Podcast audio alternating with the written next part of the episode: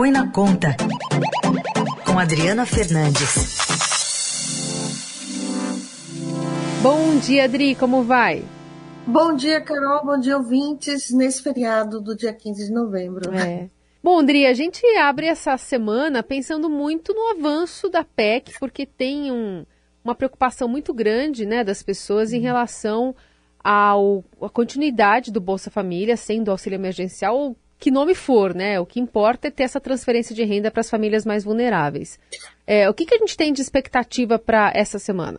Pois é, Carol, eu queria começar essa análise contando que os presidentes da Câmara e do Senado, Pacheco, Rodrigo Pacheco do Senado e Arthur Lira estão em Portugal, né, participando de um encontro é, organizado pelo IDP, que um dos sócios é o, é o ministro Gilmar Mendes, e estão aqui é, envolvidos nessa, nessa, nesse debate lá em lá em Portugal, e você vê que essa urgência, eu, eu comecei assim, essa dessa forma, para começar que essa urgência em relação ao Auxílio Brasil, que tanto uh, os políticos falam, na prática ela não acontece, porque é um momento tão delicado para a população brasileira que tinham eles que estarem aqui os dois reunidos discutindo como colocar em prática urgentemente esse Auxílio Brasil.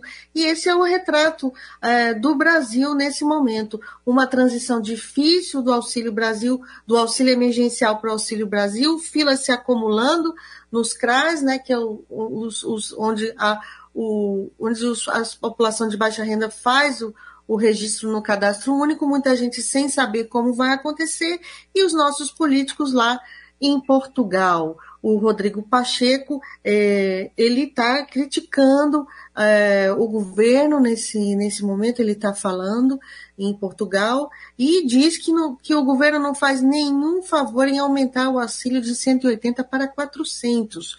Mas o ponto é que a PEC chegou lá no Senado e o Senado quer mudar quer mais tempo para mudar. Duas PECs estão já tramitando é, nesse momento no Senado para mudar a PEC dos precatórios que veio da Câmara e que abre espaço para o espaço no orçamento para o Auxílio Brasil. Pois é, Adri, é difícil entender, né? Como assim não é um, um, favor, né? Há uma, há uma questão tanto que envolve a pandemia, a fragilidade das pessoas nesse ano, a crise, enfim, tudo que veio a reboque, mas também uma promessa, né? Querendo ou não, a gente está vendo a forceps, a, a PEC tendo que passar aí pelos trâmites até apressados, para se conseguir ter a tal bandeira que o presidente quer é, levantar em ano eleitoral. Tem uma conjuntura de fatores. E no final das contas, o Senado está demonstrando que talvez abra esse espaço, mas não o que gostaria ali para passar emenda, passar tudo, né? Sim, o Senado, ele, alguns senadores, eles têm é, mostrado resistência à, à, à PEC ao, ao espaço total que a PEC abre para novos gastos, inclusive emendas parlamentares, é nesse esse ponto que esses senadores eles querem restringir né, o número, o, o, o, espaço para mais gastos, e uma decisão é, na, na sexta-feira passada pode dar aí um espaço, um tempo maior para, para discutir a PEC. É que o um ministro Gilmar Mendes, do, do, Supremo Tribunal Federal, ele é relator de uma ação sobre a regulamentação do, do renda básica no Brasil. Ele proferiu um voto para que, no sentido de ampliar as políticas, que pode ampliar essas políticas sociais sem, no ano que vem, sem observar as restrições de um ano de eleições. Então, ele abriu nesse voto hum. um espaço para que uh, você possa, o governo possa lançar o, benefício de 400 reais como a ampliação dessa renda básica, que eu lembro que foi uma decisão do Supremo Tribunal Federal regulamentando, regulamentando a lei da renda básica, que nunca tinha sido que nunca tinha sido feita, e poder fazer isso em 2022 sem essas restrições. Então, ganha mais tempo, para a discussão do, desse adicional né, do auxílio do Auxílio Brasil. Por quê? Porque tava todo, todo mundo está correndo muito, além, é claro, a, da questão de urgência, da fome, correndo porque ele não pode, o governo não poderia, pela lei eleitoral, lançar mão desse instrumento, criar esse adicional em ano de eleição em 2022. Então, o prazo final para os 400 reais era em dezembro. Hum. E esse voto do Gilmar Mendes coloca faz um, uma, uma reviravolta aí se for se, se o julgamento for completado, né? Então é, é uma mudança importante, é mais um fator aí uh, nesse, nesse, impasse que é o Auxílio Brasil. O, o que, se, que eu posso dizer é que o Senado quer discutir mais essa PEC. Como eu falei, duas PECs estão, foram apresentadas, uma do, do senador Oriovisto Guimarães, do Podemos, e outra do senador José Aníbal, que, do PSDB de São Paulo, que é suplente do senador José Serra, que está licenciado por motivos de saúde.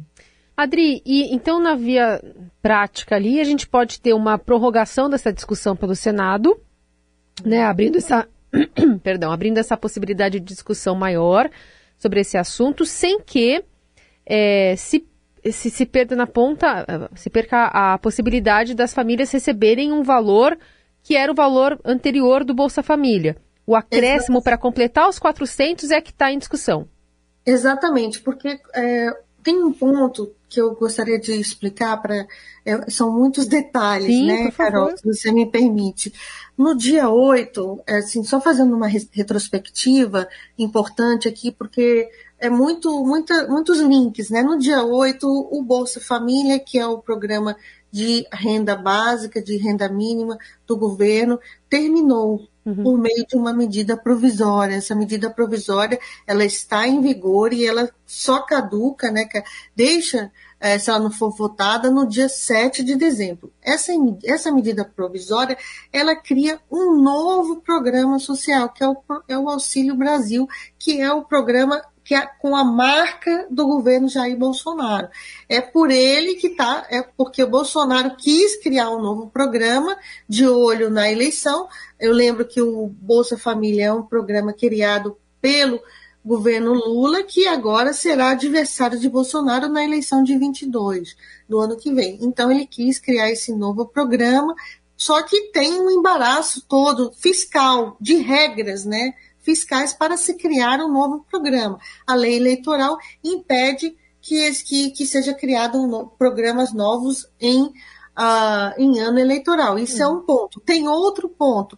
Como financiar esse programa, né? Porque tem, tem a regra do teto de gastos que é, limita né, os, as despesas que podem uh, ser gastas no ano. E tem também a lei de responsabilidade fiscal, que exige para novos programas compensação é, de é, compensação, medidas compensatórias. Então, o governo foi é, compensatórias ou cortando despesas ou, ou aumentando receitas. Então, é nesse, nesse embrólio que é desses, desses três pontos que a gente está discutindo há meses, né?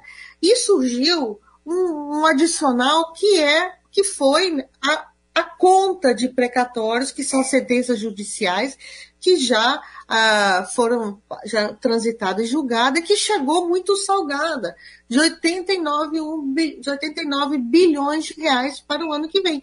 Então, é, são vários fatores que, que, que geraram um impasse, e para isso tudo o governo quis, uh, apro... quis aprovar uma PEC, que é a PEC dos precatórios, e que procura solucionar tudo isso. Ela foi aprovada na Câmara com muita dificuldade e na base de troca de votos muito escancarada.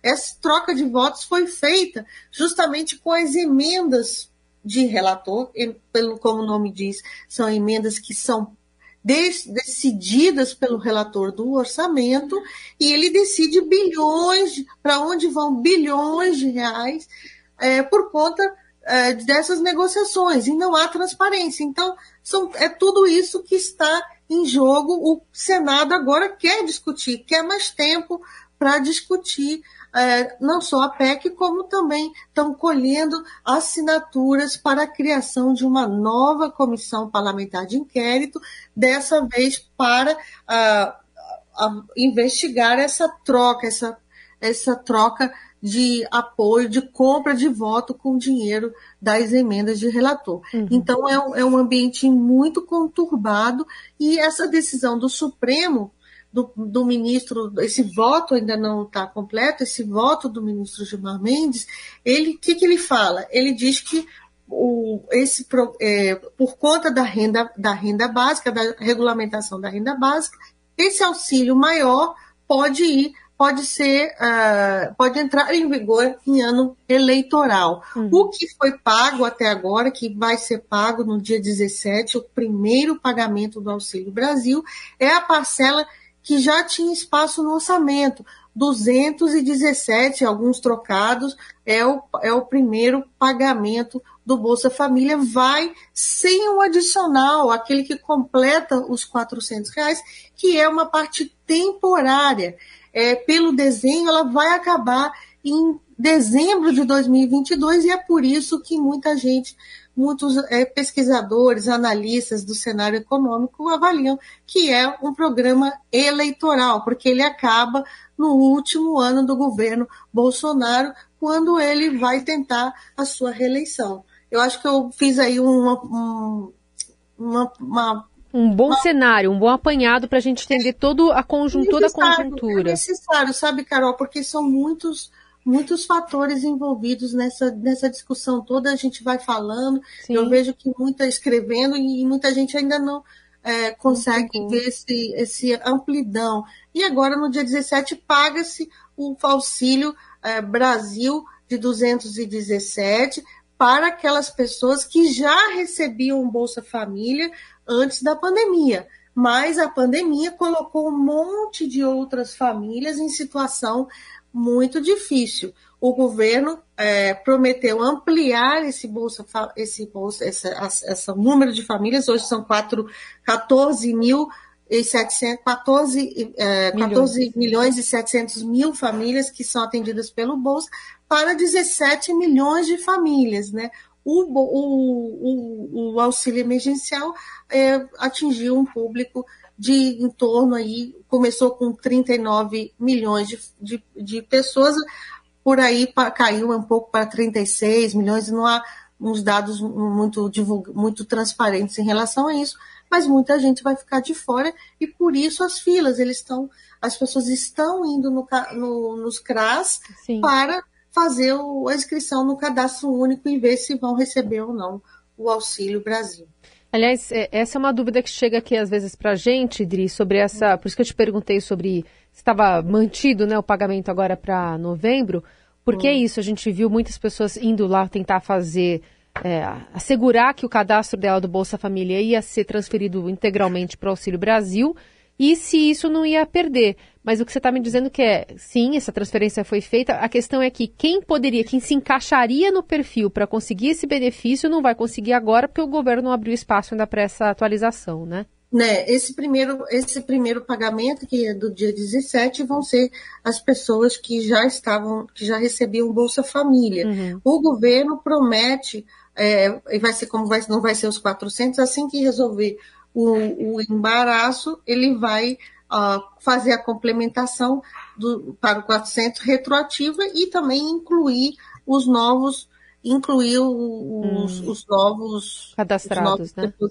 Mas ninguém sabe muito bem qual, qual vai ser aí o critério, né, para colocar essas, essas novas famílias uh, que já estavam antes da pandemia, Carol, já tinha uma fila grande hoje essa fila. Do, no cadastro que já existia era em torno de 2 milhões. Ainda tem as pessoas que, que vão, que estão fazendo, que estão nas filas fazendo seus novos seus novos cadastros. Então é, é uma, é, um, é uma situação de improviso. Isso que eu, que eu tenho falado, não era para essa, essa, essa, essa transição estar sendo tão dolorosa, né? Porque mesmo é, com, é, independente se tem intenção eleitoral, se não tem, as pessoas estão precisando do auxílio Sim. e a gente vê uma transição muito difícil, que já podia estar sendo preparada e uh, os políticos também não discutiram de fato a MP, o desenho da MP, né? O som, a MP, o governo fez um, um, um novo programa cheio de penduricalhos, cheio de novos, pequenos novos benefícios, que tiram foco também das pessoas que mais precisam, que estão passando fome. Então, é um cenário que precisa ser resolvido com urgência. Hum. E a gente vê também, no dia 7 de setembro, a SMP, que, é, que, que, acaba com Bolsa Família e cria o Auxílio Brasil, ela caduca. Então, ela também precisa ser votada até o dia 7 de dezembro. Então, são muitos, uh, muitos fatores aí influenciando esse cenário. E os políticos estão lá em Portugal e quando eles chegam aqui, eles ficam reforçando, políticos, os presidentes das duas casas, né? Eles ficam reforçando a necessidade ah, de urgência por causa do auxílio. Eu, eu vejo que eles tinham que estar mais era sentado aqui na mesa, né? Discutindo uma solução urgente para essa situação e não só usar isso é, como argumento para suas negociações políticas que estão que são de reforçar o orçamento também para as demandas dele, deles, né, inclusive com as emendas em, em 2022. As emendas, eu lembro, elas estão suspensas, o pagamento dessas emendas. O, elas, o governo não pode pagar nem emenda de 2020, nem, do, nem de 2021, essa, essa, esse tipo de emenda eles começaram a vigorar em 2020. Restos a pagar, que são despesas transferidas de um ano para outro, também não, desse tipo de emenda também não, são, não podem ser pagas. As obras paralisadas também, por conta dessa repercussão da decisão do Supremo Tribunal Federal, é, é, seguindo o voto da ministra Rosa Weber, que suspendeu ah, o pagamento, mas também precisa dar uma solução para essas obras que já estão em andamento. Muito bem. Panorama completo com a Adriana Fernandes nesta segunda-feira aqui para a gente já entender tudo o que vai acontecer na semana, né? Com os próximos passos dessa discussão. Adri, obrigada, viu? Até quarta. Obrigado, Carol. Até a próxima.